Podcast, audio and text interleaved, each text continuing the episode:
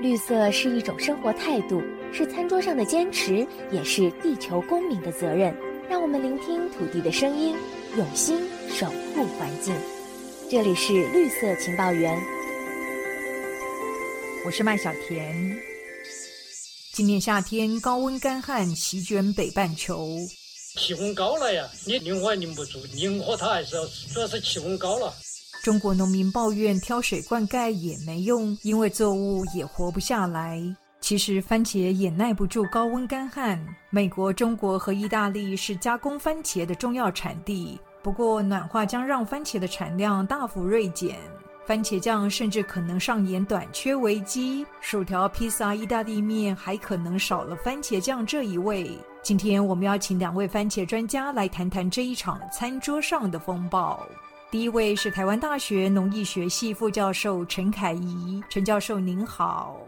你好。接下来是台湾中央研究院院士施明哲博士，施博士您好。你好。石博士，我们知道番茄是三大世界性的贸易蔬菜之一，美国、中国还有意大利的加工番茄产量占了全球的百分之六十五。最近，丹麦研究团队在国际期刊发表的一篇研究显示呢，预估到了二零五零年，番茄主要产地将减少百分之六的产量，而且到了本世纪末，番茄收成可能减半。对，这份研究报告提供了一份量化的资。料，如果是软化继续恶化，番茄的收成确实会受到重大的影响。那同时，它也提醒我们，面对全球暖化所造成的环境变迁的挑战，我们需要发展一套新的策略，才能够继续生产足够数量、高品质的蔬果，提供世界人口所需。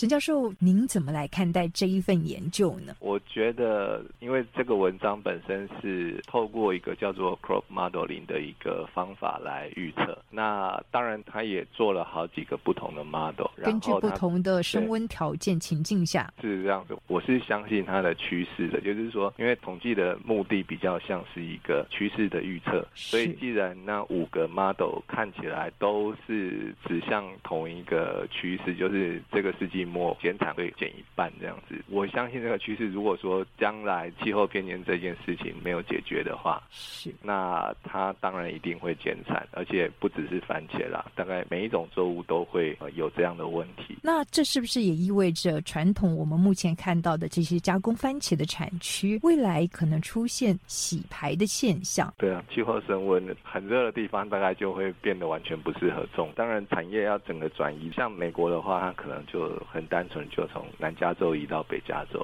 但如果像意大利，它如果是要从意大利的南边要移往北边，那可能它没有这么多，就是适合的农地啦。其实会是一个产业上要调整的事情。是不是？到底温度升高对于番茄的成长还有产量会造成什么样的影响呢？高温对番茄生长其实会有许多层面的影响，从生理、呃表型，还有它的代谢都会有影响。比如说对叶子而言，它会降低叶绿素的含量，也会减低光合作用的效率，啊，同时也会妨害植物生长速度。尤其在生殖时期，它会有妨害到花粉管的发育，也会降低授粉的效率。种种的因素就会造成果实收成的时候数量会减少，那果实的重量也会降低。还有种子的数量也会降低，尤其是在开花结果的阶段，如果碰到高温，当季番茄的产量就要遭到重大的损失。那另外一方面，高温它其实不只会直接影响到番茄的成长还有产量，它也会间接加速病虫害演化的速度。那往往就会造成原来的抗病品种很快就无法应付新兴的病虫害，那番茄产量的损失可能还要更大。所以番茄农夫所要面对的不止高温。直接对番茄的伤害，还要面对软化所带来的衍生问题。所以，地球持续发烧，番茄农的脸哦，就会无可避免变绿了。对对对，番茄着果率就会降低。番茄开花前大概是两周到一周，如果遇到高温的话，那你的结果率可能就会掉很多。然后高温，番茄茄红素的累积可能会受到影响，看起来变得很浅。然后甜度会下降。然后增温的话，病虫害。原来在比较低温的时候，它的病虫害是一种；那比较高温的时候，它的病虫害会变成另外一种，所以会变成是一个新的病害。我举个例子好了，我在二零零九年的时候参加一个国际会议，会议的主题叫做 Tomato Breeder Roundtable Conference，像是番茄育种家的圆桌会议。那那一年在泰国清迈，所以他们请了很多泰国、印度、南亚的学者。那他们所关注的番茄病害，就跟温带国家关注的病害真的是完全不一样。所以将来可能会变得比较是国际合作的状态，尤其是温带国家可能可以借近副热带或者是热带地区的病害的经验哦。对，我觉得台湾在全世界农业其实有一个还蛮特别的角色，就是因为我们是位在亚热带，所以对于气候变迁这件事情来说，其实我们过去的经验其实是可以分享给全世界。那么番茄到底适合在什么样的温度条件下种植呢？一般来说是二十二到二十八度。那两千年左右的时候，U C Davis 有一个 group，他们有做过这件事情。什么叫做田间的高温逆境？它大概定义就是日夜的平均温超过二十九度。然后呢，如果是日温的话，应该是超过三十二度以上；夜温的话是高于二十六度以上。所以它其实是很复杂的一个状况了。有些人是说平均温，有些人是说日温跟夜温个别一个就会产生影响。有很多的报告，但是每个报告都有点像是瞎子摸象一样，就是摸到一个面而已。所以大部分的人目前来说是比较倾向平均温超过二十九度，就是这篇文章里面提的二十八度以下是合适的温度这样。食谱是相较于鲜食番茄，为什么气候变迁对于加工番茄的影响似乎是尤其显著呢？那因为鲜食番茄大部分栽种于温室或相关设施，所以利用冷气或其他的方式来降温，多多少少可以减少高温的伤害。那你也可以防治部分的病虫害。加工番茄多种植于田间，比较容易遭受病虫害，也比较不容易改善生长条件。所以你要解决这个问题，除了育种之外，也需要发展新一代的栽培措施。那希望能够用最少的能源减低病虫害，也能够提。供农作物比较好的生长环境。石博士今年夏天，欧洲、意大利到美国、加州都面临了严重的干旱，造成了番茄产量下滑。今年七月，美国番茄酱的价格就比去年同期上涨了超过百分之二十。那么，中国新疆则是因为融雪加速导致了爆红了。您看到极端气候，它还为番茄种下了哪一些潜在的隐忧呢？全球暖化，它不只造成温度上升，最严重的后果其实是所谓极端性型的气候。它除了高温以外，它还会造成非季节性的高低温，比如说一段长时间在不该冷的时候冷，在不该热的时候热，而且雨量的分配不平均，长时间不下雨就造成旱灾，还有连续性的豪大雨就会造成水灾。这两种状况都是造成农作物损伤的重要因素。像中国大陆现在面临。旱旱灾嘛，就很多地方太热，然后缺水。那美国加州一下子旱灾，但是他又开始怕淹水。那尤其番茄在开花、授粉、结果的时期，它特别敏感，温度太高，或者是太干旱，或者是太湿，都会大大减少番茄的收成。所以极端气候才是生长番茄面对的最大的问题。陈教授，所以我们目前看到全球能够大面积种植加工番茄的地区，主要是美国的加州河谷、地中海沿。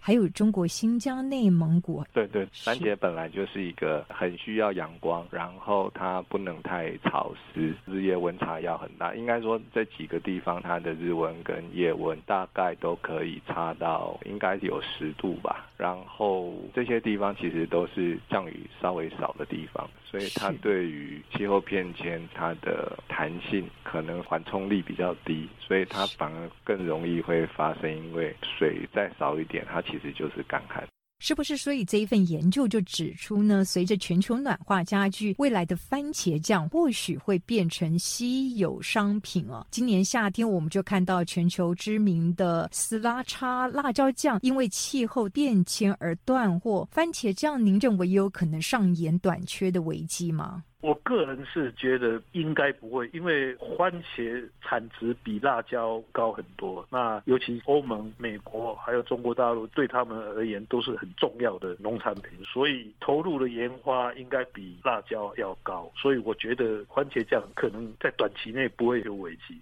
陈教授，那么您的观点呢？它其实就是产地交换而已。我参加那个欧盟计划，那里面意大利的学者就一直很紧张啊，是他们很想要了解就是耐热的机制是什么这样。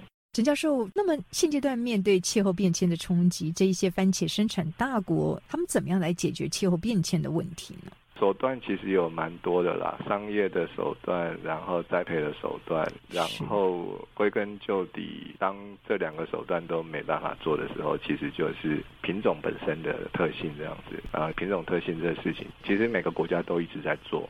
那您研究的耐热番茄新品种，您认为它可以化解餐桌上的危机吗？台湾的善化，我们有一个早期叫做亚洲蔬菜中心。现在改名叫做世界蔬菜中心。雅苏其实是全世界番茄种源收集最多的一个机构。我认识的一个番茄育种家叫做 Peter Hansen，他去年的年底刚刚退休。他其实是雅苏第二代的番茄育种家，在台湾已经待了快四十年吧。雅苏是一九七零年代建的嘛。是美国来的，然后在这方面，因为连续两代的人，他们其实都很努力的在做番茄的耐热育种，所以我们现在有这样的品种。这次参加的那个欧盟计划，其实我也邀请，当初就是找 Peter Hansen 一起去，然后他们提供这个品种，其实是很受到欧洲那边的合作伙伴的欢迎。的确，在欧洲也可以用，但是对于台湾自己来说，那个耐热性已经不太够了。所以我们自己在做的，反而是希望能够透过好几个不一样的过去知道的耐热品种，去把它透过杂交，再去选出新的更耐热的品种出来。那目前还在尝试，还不知道结果怎么样，但应该是很困难的事。为什么很困难呢？它是一个复杂性的遗传，它不是一个单一基因控制，所以它的。困难度会比单基因遗传的特性来的高很多。然后欧盟最新结束的那个 Horizon 团体团体里面有一个计划叫做 G2P，它其实是要去。做全世界大概切科的一些种源的定居，那雅苏几乎是把差不多是五千份的番茄就全部都送出去。我们知道中国是全球最大的番茄产地，那么中国也积极建构番茄品种的资料库吗？中国他们开始进入世界贸易组织之后，就是两千零二吧，他们其实就开始一直在全世界的种源库收集种源，所以中国的种源应该是全世界的大概都被他收光了。举个例子，我认识的菲律宾的稻米中心，他说他们的品种中国其实都有一整份的备份在他们的总源库里，但因为总源交换其实本来就是一个双向的事情。那他们有点抱怨，就是说中国跟他们拿了，但是他们没有回馈。是不是？那这样子的一个培育新品种的速度，它能够赶得上暖化的速度吗？现在传统的育种大概要十到十五年以上。那我们发展所谓的大数据导向的育种平台，我们希望能够把育种的时间降低到三到五年，而且能够很精准。我们是有方向性的育种。这个计划是由中研院的研究人员，还有行政院农委会农业实验所。台湾大学还有中心大学组成的一个团队，那亚洲蔬菜中心研究人员也有参与。那这个计划，我们从国家的种源库，还有位于台南善化的世界蔬菜研究中心所收集的番茄品种，筛选了大概四千个适当的品系。那我们利用高通量定序的技术，建立基因型、基因体的序列的资料。那有了这个资料库，我们就可以建立所谓的高密度的分子标的的图谱。那另外一个，我们也对对这些番茄种源进行表型鉴定。那所谓的表型，就是个体的基因型还有环境互动，它会产生出一个可以观察到它外表的特征。如果有这两个资料库，那再加上以大数据为基础的。分析方法，那就可以让我们育种不止精准，而且变得很快速。面对气候变迁的危机，研究人员加速研究抗逆境的番茄品种。我们减碳的脚步也要加快了，否则这一把火可要迅速烧向餐桌了。这里是绿色情报员，我们下次再会。